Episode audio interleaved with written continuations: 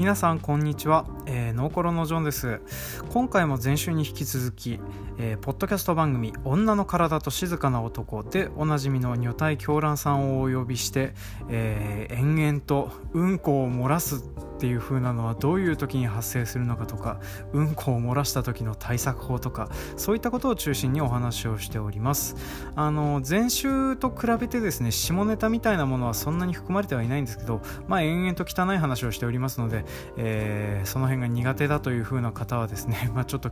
また次週をお楽しみにしていただければなというふうには思っております。ただですねあの我々の仕事この農業をしているとですねどうしてもこのトイレ問題っていう風風なのはどんどんどんどんあの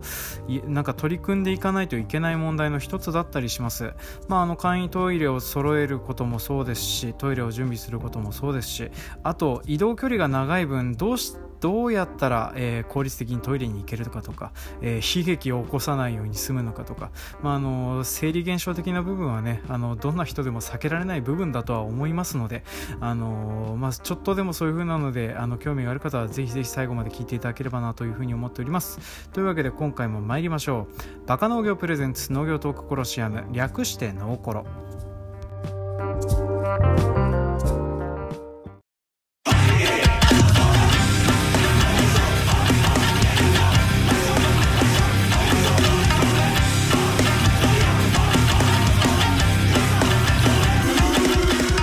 この番組は全国津々浦々の農業関係者の皆様と農業に関係があるようなないような話題を面白おかしくお話しする 不真面目系農業トーク番組です。メインパーソナリティは私、北海道の中心部、札幌市のちょっと東側にある江別市在住の農家のジョンです。よろしくお願いします。今回のゲストさんは前回に引き続き千葉県在住ネギ農家20代後半の女体狂乱さんです。よろしくお願いします。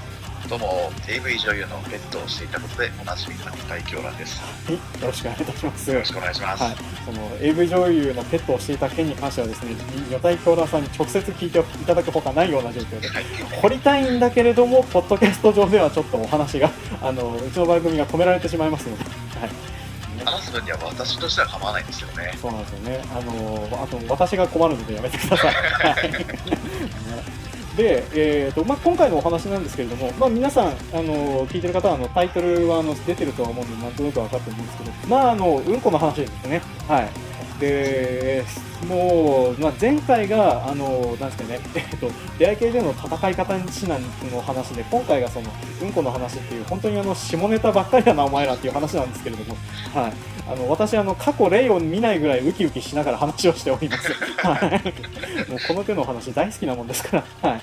まあ、なんで、えーと、ちょっといろいろとお話をしていこうかと思うんですけども、まあ、そもそもあのなんで女体さんでそのトイレの話になったかっていうふうなのもありまして、えーと、まずお互いにちょっと月に漏らしてしまう回数、えー、ちょっと話をしていきましょうか。でまず私からなんですけれども私は大体、えー、とそうですね。あの甚大な被害は月に1回あるかないかなんですけれども大体危機的な状況かパンツにちょっとつくぐらいのやつは月に2回程度はありますね。はい。私もその甚大のはほとんどないんですけども、はい、やっぱりつく程度のやつが結構月まあ34ぐらいですかね。やっぱその辺はねどうしてもあったりはしますかね。そうですね、はい。まあ、あのこの辺はあの我々があの何ですかね少年の心と少年の肛門活躍筋を持っているっていうふうなこともあるとは思うんですけれども、はい。まあ、体質的なものもちょっとあったりする部分もあったりはするんですよね。えーと、例えば、まあ、私に関しては、まあ、私の場合はあのカフェイン取りすぎというかコーヒー取りすぎみたいな感じで、あのー、なんかお腹が緩くなりやすくなってたりするっていうふうなのがちょっとあったりはします。女体さんの方はどうですか、まあ、僕に関してはまあ病持病なんですけど、はい。まあ、IBS っていういわゆるあの過敏性腸症候群、はいはいはいはいはい、はい、これに今ずっと患ってまして、はいまあ、正直うんこのために農業を始めたと言っても過言ではない。じゃ過言ではないですね。この持病のせいで、はい。えー、サラリーマンを辞めることになり、はい、農業になったっていう感じですね。あなるほど。でそうなんですけどこれなんかでもあの町の方がトイレって多そうなイメージあるんですけれども農業の方が良かった理由っていうのは？やっぱりあの町といってもやっぱりあのサラリーマンとかだと動けないタイミングとか多かったり、ああなるほどなるほど。電車降りたらこれ遅刻みたいな。はいはいはいはい。あるじゃないですか、ありますね。その点農業って結構その好きな時間にコンビニに行ってトイレしたりとかまあなんなら自然の中でできますからね、まあそうですね。いざとなったら外でっていうふうなのもありますからね。あと僕その病気の関係でそのおならを我慢することができないんですねああはいこれなはのでそのはい。農業畑の中でおならっていくらでも大丈夫じゃないですか、まあそうですね。し放題ですからね。あの気づく人が逆にいないぐらいだと思うので。はい。なのでかなり僕には合ってますね体型あ体ー質体質的には。体質としては。はい、まあ、それでそのまあ仕事的にはその辺で合ってたりすると思うんですけどあのトイレって結構あの何ですかね農地の中にトイレってそんなに置けないと思うんですけど、えーとまあ、北海道の感覚、まあ、うちの方で言えばなんですけど、まあ、うちがそもそもの簡易トイレがそもそもそんなに数持ってないのとあとあの、まあ、補助が大きいので移動距離が長かったりするのであの結構そのトイレまでの距離が長くて逆にトイレ行きづらかったりすることは多いんですよね。まあのでしようと思えばできるんですけどそれがなできなくて大体大惨事になるんですけど。はいまあ女体さんの方だとじゃあそのトイレは行きやすいような状況にはある程度なってたりはするんですか？そうですね。うちはあの出まず出荷場に女性が多いので、はい。えートイレは設置してます。ある程度お多めに。はい。そうですね。あとは、まあ、あの収穫する場所なんかはあの森はい。が多いところなんで、はいはいはいはい。まあ茂みに隠れてでああすかね。なるほどなるほど。そう意外とあの北海道そのなんですかね場所、うん。まあ、うちの畑がそうなんですけどあの、うんはい。遠目からでも見れるなっていう風な場所がいっぱいあるもんですから 開けてるっていう風なのがあってね。あのそうなんですよね。だからあのそうなんですよね。だからあのやろうと思ったらあの、えー、と排水の中とか あの水かさが減ってれば長靴でギリギリ長靴から水が入らないぐらいの場所に、まあ、水洗トイレではないけど水洗になっているっていう、えーそういうふうなのを使ったりはしますけど。はいはい、ちなあみにはいとはあれですかね、トラックのドアを開けてはい。トラックとドアの間に三角地帯を作るっていう方法がありますはいはいはいはいはいはい。なかなかその方法は取ってるところを見たことも聞いたこともないですけどそんな技があるんですね。はい。これ都市部にも畑持ってましてはい。絶対そのトイレできない場所があったりするんでそういう時は使ってます。ああのそういうふうな場所であの、はい。うまいこと茂みっていうか隠れを場所を作ってで、まあ、出したものはちなみにその場に置いていく感じなんですか？それともなんかコンビニ袋かなんかで掴んで持ってくるとか？埋めますよ。あ埋めるんですね。なるほどなるほど、はいまあそうですよね。よ、はい、持って帰ったりしないですよね。いやあのどうすんのかなっていうのをちょっと思ったりはしてたもんですから、はい、女性のには興味ありますけどね。いやいやいやいやいやいや、あの、すみません、あの、その辺はね、掘り始めるとちょっとあの、話せなくなることがありますので、はい。ちょっとその辺はまず置いといていただいてはいですね。はいどういたしましょう。まあ、あの、この辺のトイレに関するお話なんですけども、まあ、あの、例えばあの、えーとまあ、最近よく言われてるギャップっていうその生産管理工程の、えーを規約とかを決めるものとかにも結構こういうふうな項目とかありまして一応あの基準的にはあのあれなんですよね。従業員の衛生の一環で必ず置いてくださいねってどのギャップにも記されてはいるんですよね。はい。でまあ、大体そのギャップの基準で言われてるのがあのなんですかね作業をする場所収穫する場所から500メートル以内っていうふうに書いてあったりするんですけれども、まあ、この距離が微妙に遠いんだか近いんだか分かんない距離ですよね。はい。まあ、うちだとあのちょっとこれが守れないような状況だったりするので、まあ、必ず野になるかあのもうちょっと本当はトイレ買わなくちゃいけなかったりするんですけどね。でも広大な畑だったら絶対無理ですね。そうなんですよね。だからもう毎年毎年あのトトイレが遠いよとか思いながらだからあのなんですかねトラクターで休憩するためにコーヒーは飲みたいけどコーヒー飲んだらあのトイレに行くタイミングを間違えるとえらいことになるとかっていうふうなことが結構あるので、はいまあ、その辺がちょっと北海道は面倒くさい部分だったりはしますね。はいかなり地域柄っていうのもあるかもしれないですねそうですね。まあだからあのある程度その移動距離がはっきりしている場所でそのなんですかねあのトイレできる場所の安心感って確かにいっぱいあると違ったりするだろうなというふうなのはねはい思ったりはしますね。でこの作業の時着てる服なんですけど女体さんって普段作業される時ってどういうふうな格好されてます？えー、と一応会社支給のはい。制服というかまあ作業着あがあるんですけど、はいまあそれを着ない時もまあその辺のワークマンとかはいはいはいこっち。ではジョイフルホンダっていうああはいはいはいはい。あるんですけどホームセンターわかりますわかりますたまに通販で買いますはい通販やってるんですね。通販やっててあのマニアックな農機具とかはジョイフルホンダでしか扱ってない場合があったりするんですよ。あそうなんですか。あのいやまあうちがたまたまのトウキビの収穫に使ってるのが背負いかごっていう道具がありまして、まあ、それを扱ってるのがジョイフルホンダしかなかったんで、まあ、ジョイフルホンダで定期的にお買い物することあるんですけどね、まあ、ちょっとそれは余談なんですけれども。はい。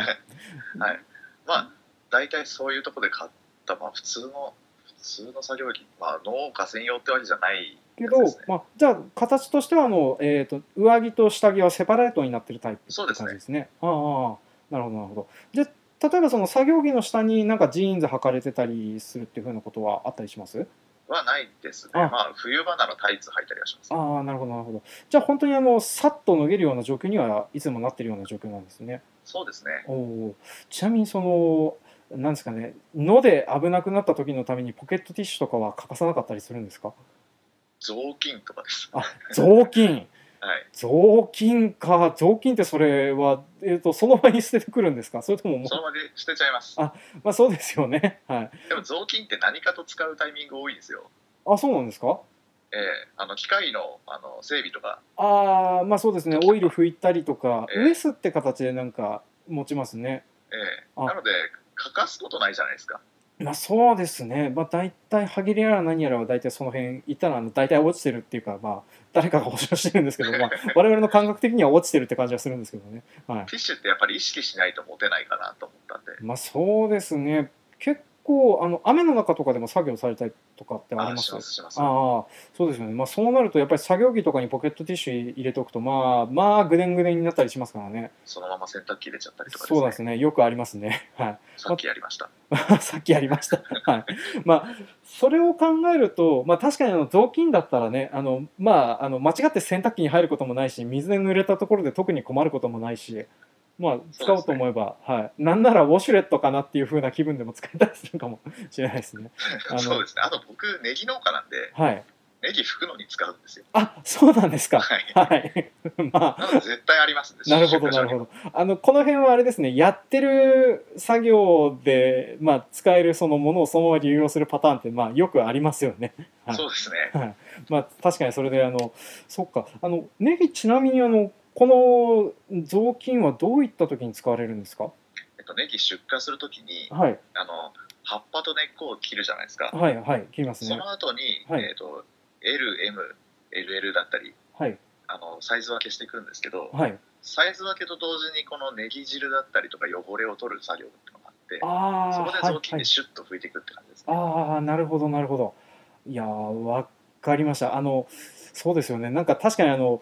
えー、と僕前にタモリクラブかなんかで見たんですけどあの収穫した後ちょっと切って縦に積んどいて汁を下に落とす仕組みみたいのを作ってる農家さんとかい。たりしたのを見たことあったんですけれども。ただあれ汁落としすぎるとはい。重量が減っちゃうんで。あそうか重さで見られるんですかあれって。あの重さと本数の場合があるんで。ああなるほど。サイズによって重さと本数違うんで。はいはいはい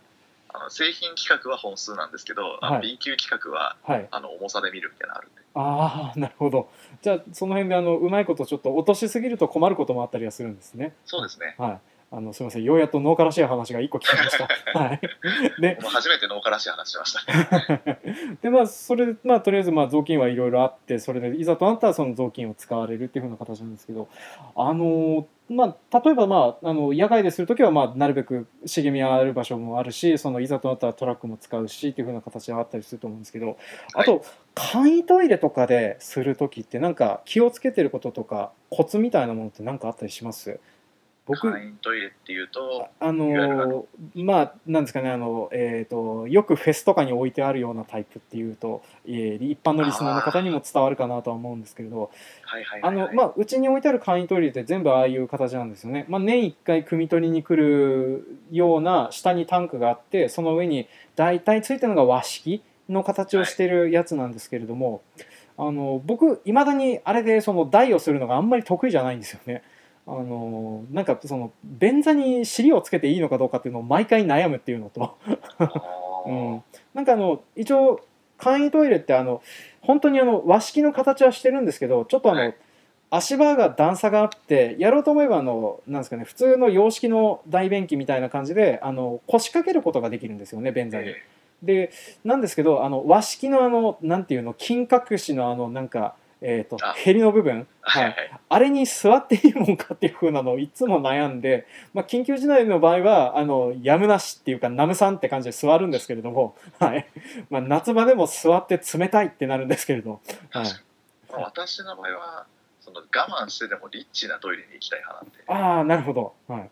あまり使うことはないですねじゃああの本当に洗火場の近くに置いてあるトイレもその簡易トイレではなくそういうあの一から作ったんですよ一から作ったんですね。はい。、はいやまあ確かにあの女性がいっぱい働かれてるんですよ。確かにねあのいいトイレあった方がいいですもんね。だってウォシュレットついてますかウォシュレットつうん本当にいいトイレですね。はい。便座もあったかいですから、あ素晴らしいあのうち会社の事務所にもう簡易トイレしかないような状況なんで本当にひどいなって思いながら働いてるんですけど羨ましいですその辺だけ電線電線引きましたからねあ、全然聞きました。はい。いや、まあ、確かにあのこの辺あのこだわり始めると結構いい値段すると思うんですけど、いくらぐらいかかってるかってわかります？そのトイレだけ建てるのに。これうちの場合だと、はいそのなんですか懇意にしている電気屋さんがいてはいで結構ネギをはい。その定期的にあげる代わりにみたいな感じのあ、なるほどなるほど。それで手伝ってもらったりとかあったりするんではい。まあ、ちょちょっと多少安く抑えてもらってあとはじゃあもうプレハブプレハブとか形式的にはどんな形してるんですか？あのプレハブの中にトイレがあるのかなんかあのあえっとあの普通にはい。あのボロのなんかどっから拾ってきたような板とかを組み合わせて、はいはいはいはい。えっと、普通あのまんまあのトイレの形のはい。トイレ小屋みたいな形を作ってはい。中はしっかりその中古のはい。どっかの家にあったらしきものをそのまま設置するっていう。あああのユニットバスのいなんかトイレ版というかユニットトイレというかそうそういう感じのやつですね。あそれが中にカポッと入ってるような感じなんですね、そうですね。ああなるほどなるほど。まあでもそれだと結構いいお値段しそうですね。ただその廃材屋さんみたいな電気屋さんがそのはい。いろんなところからもらったりしてきたもはいはいはいのをはい。組み合わせてやってるだけなんで。はい基本手間賃なんですよ。ああなるほどなるほど。じゃであまあはい、はい。廃材利用でまあ原価自体はそこまでじゃないけれどもまあ組み立ても自分たちでやってるからある程度安く抑えられてるっていう感じなんですね。そうですね。いやいい確かにいいなと思いますね。あのなんかあの簡易トイレとか、まあ、僕がさっきから話してるトイレの形のやつなんですけど多分新品で買おうとすると40万ぐらいするんですよね、まあ、あ中古で買っても20万とかするかなとかっていう感じのやつなんでまあ探せば多分いろんなグレードはあるとは思うんですけれども 僕がちょっと見かけたり買おうと思ってたやつは大体そのぐらいのグレードのやつだったりするんですよね。まあでもそのぐらいの金額でウォシュレット作るんだったらちょっといいなってちょっと思いますね。はい。ただあれですね。はい。やっぱり女性陣がメインで使うんではい相手でも僕野ぐそだったりしますけど。ああなるほど。やっぱあのとっさの時はやっぱりそこはねあのパートさん優先しないとっていう風なのそうですね。あったりはしますね。あのよくイベントとか人がいっぱい来るところとかで女子トイレ行列を見ると本当に大変だなっていつも思いますからね。開けておくに越したことはないですからね。はい、まあ、僕の場合はまあ常に薬飲んでるんである程度なんとかあなりますけどあなるほどなるほど。じゃあある程度その辺は抑えるような形はそのお薬の方で対応できてたりするような感じですね。そうですね。コントロールしてますなるほどなるほど。ちなみにあとあのうっかり漏らしてしまった場合とか漏らしそうになってしまった場合の対処ってどんな風にされてます？えー例えばパン、はい。パンなんかあのもう出るぞってなってトイレが見当たらないって野ぐそするポイントもないぞっていう風な場合であの軽くパンツについちゃってる状況で、えートイレを目指す時にすることとかでなんかコツとかあったりします、まあ、そもそもはい。漏らし方のタイプにちょっとジョンさんと私で差異があると思うんですよ。ああなるほどなるほど。あの我慢した末に漏らしてます。僕は大体そうですね。あの我慢してなんとかそのできる場所を探してその探してる過程でちょっと出ちゃってつくっていう風なパターンがあるので僕問題としてはあの単純にあのトイレが周りになさすぎるっていうのが、あのよく漏らしてしまう原因の一つだったりはするんですけれども、んそうですね。ちょっと漏らすタイプは女体さんの場合だとどんな感じになるんですか？僕我慢して漏らしたことないんですよ。あのノーウェイトで出ちゃうような感じそうですね。なんですね。気づいたら出てるパターンとおおはい。おならおならしようとしたら出ちゃったパターンです。ねあなんかあの話は聞いたことあるんですけど。はいはい、はい、どうぞどうぞ。僕がその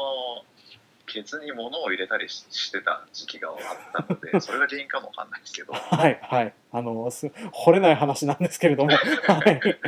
その出し入れしてたからかもわかんないですけど弱いんですよね肛門活躍ああなるほどなるほど。あのななんかあのいろんなものは入ってたんで広がりは見せるんだけれどもちょっと閉まるというか閉じる力が弱くなってしまっているような状況に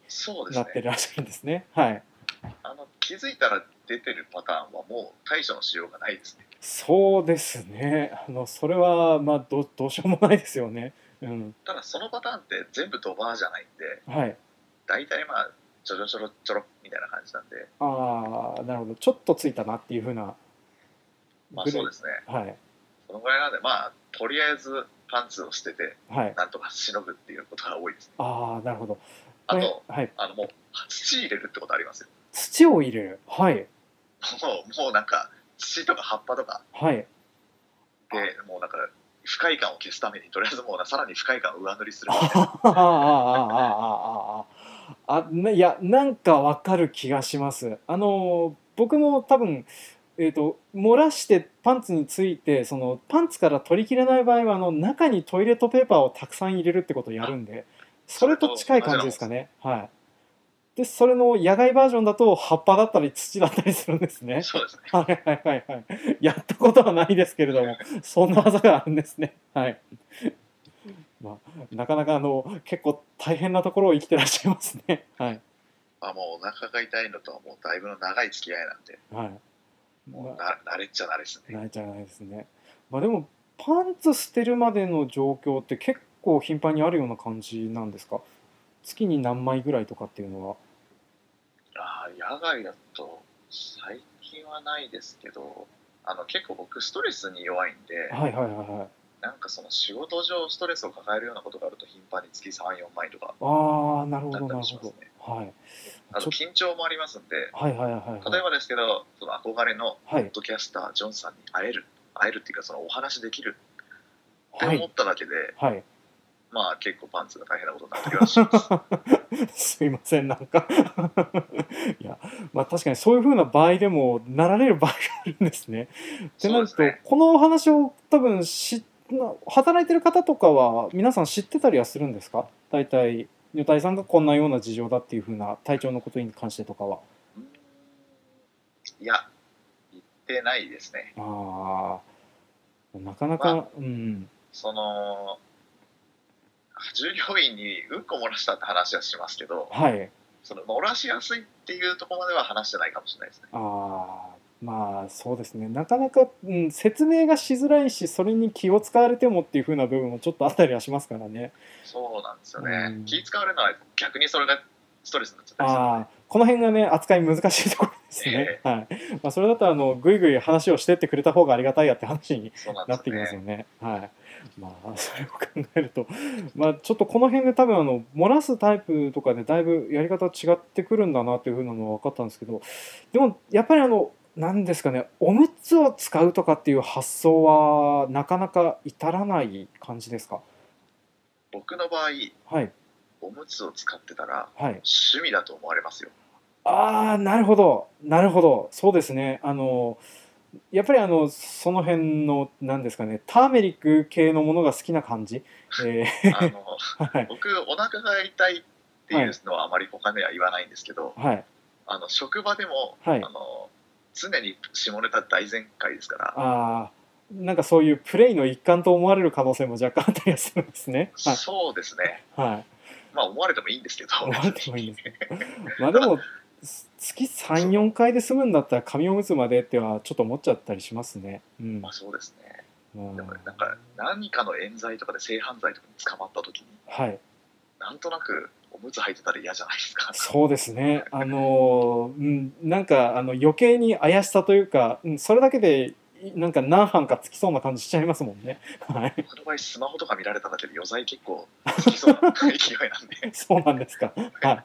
まあ、なかなかあの番組的に掘るのが難しいんですけど、はい。まあでもあのそうなんですね。まあ確かにあのやっぱりあのこの辺あまあ、たとえ漏らしやすかったりはするとしてもなかなかねあのおむつ使うまでの発想はねそこまでじゃねえぞっていう風なのはやっぱりある部分もあったりするのでちょっと避ける程度はあるんですけどねでもなんかあのちょっと危ないなっていうかあの危なくなりそうだなってタイミングの時にあの僕も多分あの、うん、パンツを捨てるよ捨てるかもって思ってるやつをなるべく履くようにしてるっていうのはちょっとあったりはしますかね。ああ確かにそうですね無意識のうちにやってるかもしれないそうですね大体あのえーと、翌日の作業でトイレ行くタイミングが少なくなるなって思うと捨ててもいいパンツなるべく選んで履いてたりはしてますね。まあってなるんであの僕そんなにこだわってるわけじゃないんですけど確かにあのボクサーブリーフいっぱいあったりはしますね。はい、僕持ってるパンツ全部妻からのプレゼントです捨てにくいんですよね。捨てにくいですね。はい まあ、あの全部そうだとすると自分で買うっていうのも難しそうですね。今残ってるの全部そうなんですよ。あそうなんですか、うん、捨てられないですね、はい、なかなか捨てにくいんですけどうんこしたらさすがに捨てろって言われてます、うん、まあそうですね。あでもあのちょっとついちゃったやつとか洗ったりとかはしないですか？ああお風呂に履いたまま入ってあなるほど、ね、はい。まあ、ちょっと弱洗いしてからあのやるような感じですねそうですね。僕も、うん、あのまあ汚い話で、まあ、さっきから汚い話で大変恐縮なんですけれども あの、まあ、大体ちょっとそうですね。僕の場合はあの大体作業着洗うタイミングは2日に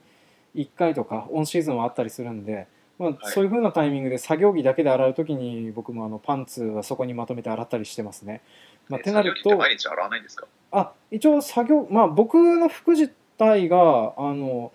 何ですかね。うん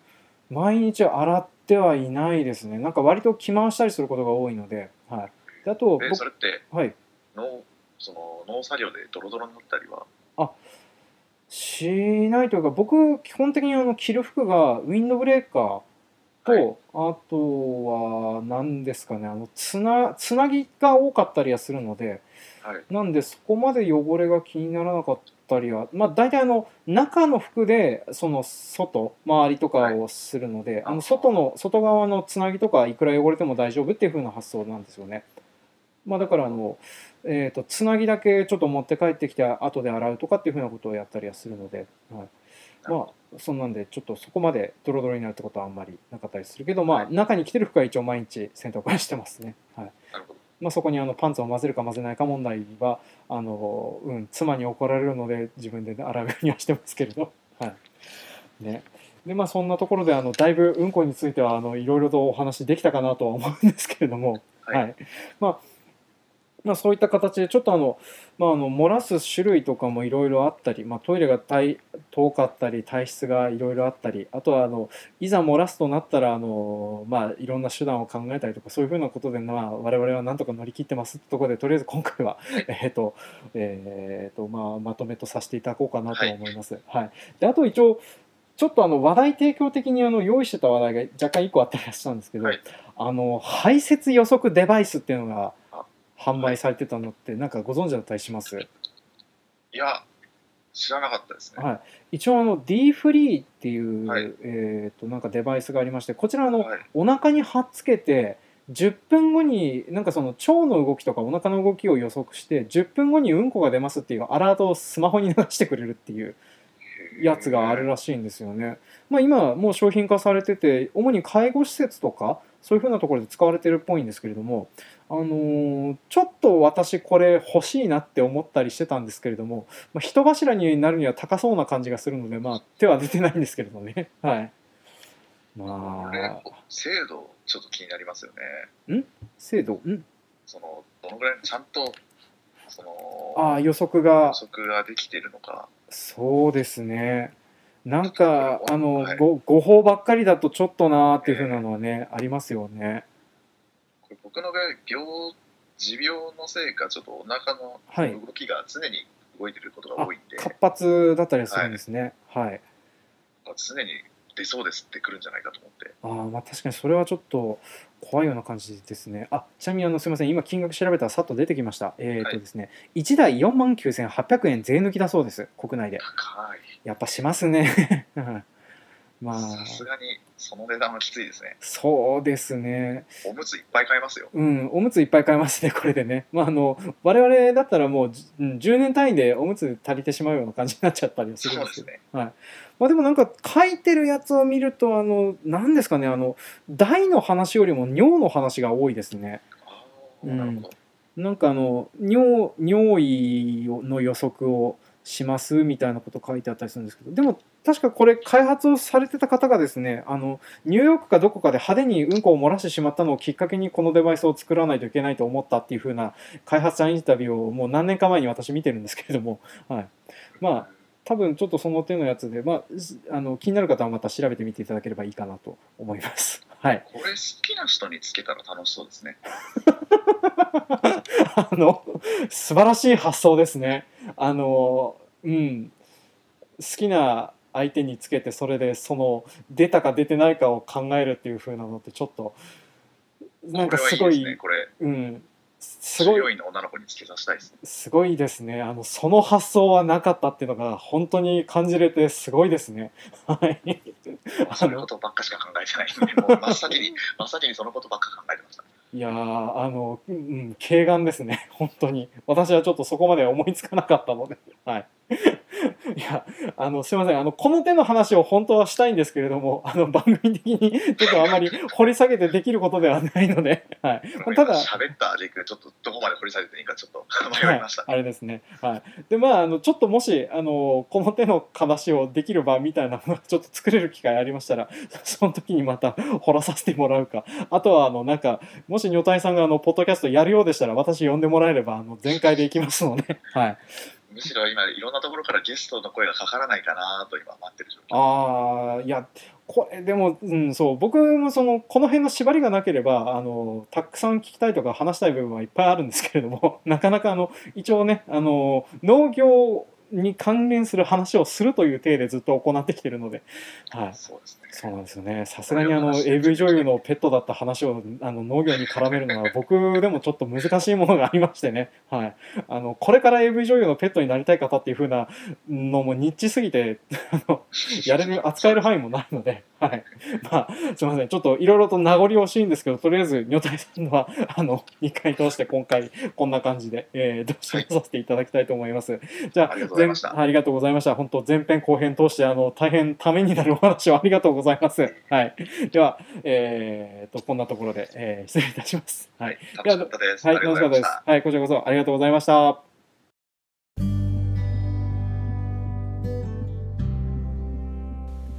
今回も最後までお聞きくださり誠にありがとうございます当番組への感想コメントは Twitter ハッシュタグノーコロとつけてつぶやいてください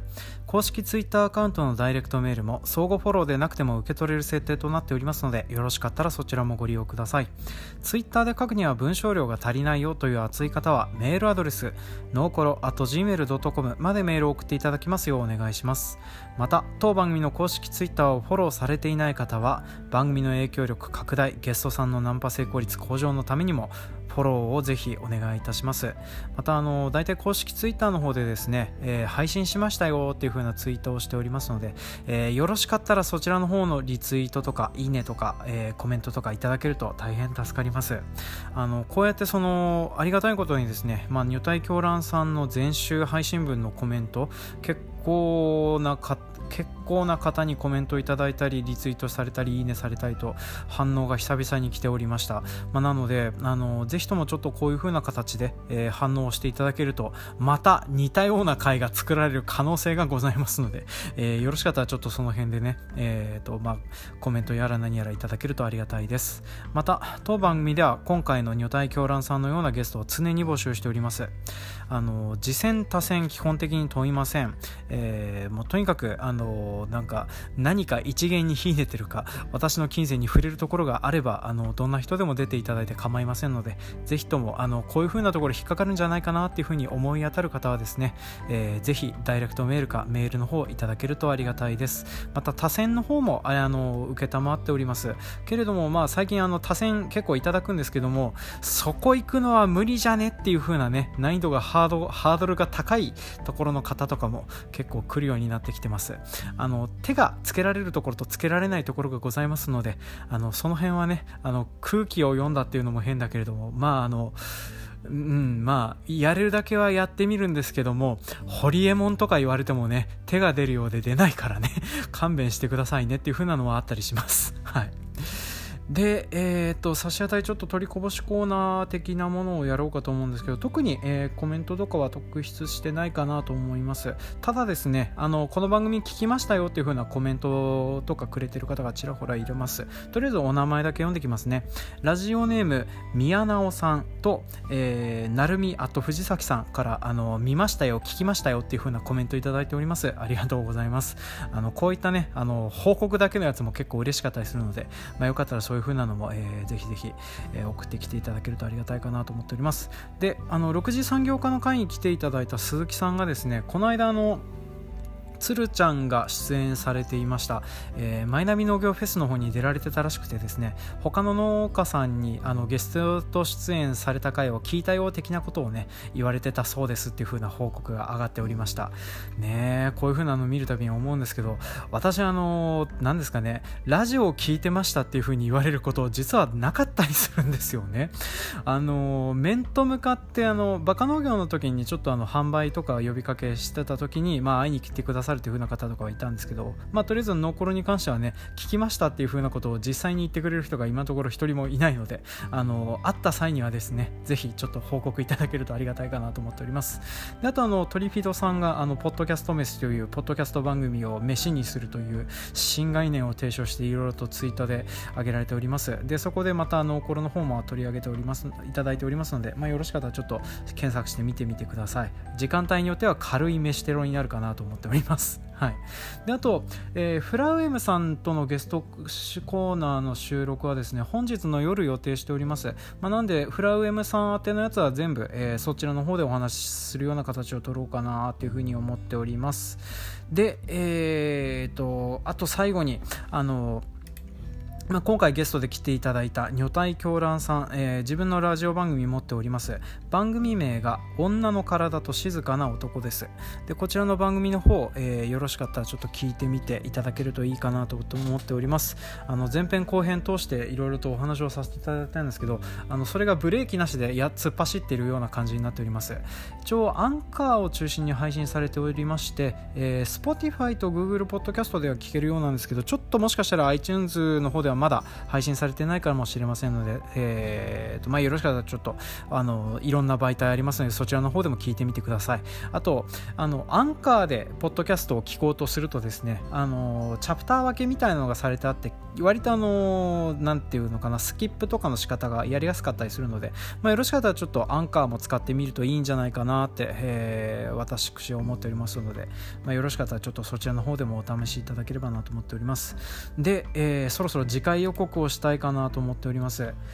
で、えー、次回なんですけれども初の女性ゲストが、えー、いらっしゃっております。あのー、まあテンション的にはですねあの女体狂乱さんと真逆のキャラクターの方がいらしております。でこちらの方はですね、え、以前に農家の種で、え、ゲスト出演を2回ほどしていただいておりました。でしていただいておりましたっていう言葉はないね。しておられました。でえっ、とまあお名前が高野菜菜師さんという風な方になりりましてあのこちらの番組を配信分を収録したのがですね昨年の12月なんですけれどもまあその時はですねあの特に他の番組に出るとか、えーと、新しく自分の番組を立ち上げるとかそんな風な話は特にされてはいなかったんですけどもで、えーとまあ、今現在あのポッドキャスト番組も配信されていたりしますので、まあ、ちょっとそちらの方のお話もしつつ、えーと、いろいろとやっていこうかなと思っております。でまああの初回の内容としましては直売所についてのお話をしておりります。